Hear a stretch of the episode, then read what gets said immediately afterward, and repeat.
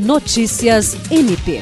O Ministério Público do Estado do Acre, representado pela Procuradora-Geral Adjunta para Assuntos Administrativos e Institucionais Rita de Cássia Nogueira, participou de uma edição do projeto Abraçando Filhos, promovido pelo Tribunal de Justiça do Acre.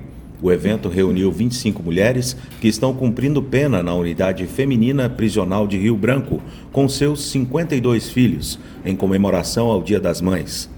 Fruto de uma parceria entre o TJAC e o IAPEM, o projeto visa diminuir o distanciamento entre mães encarceradas e seus filhos e também mitigar os efeitos colaterais negativos sofridos pelas crianças devido à separação e distância materna.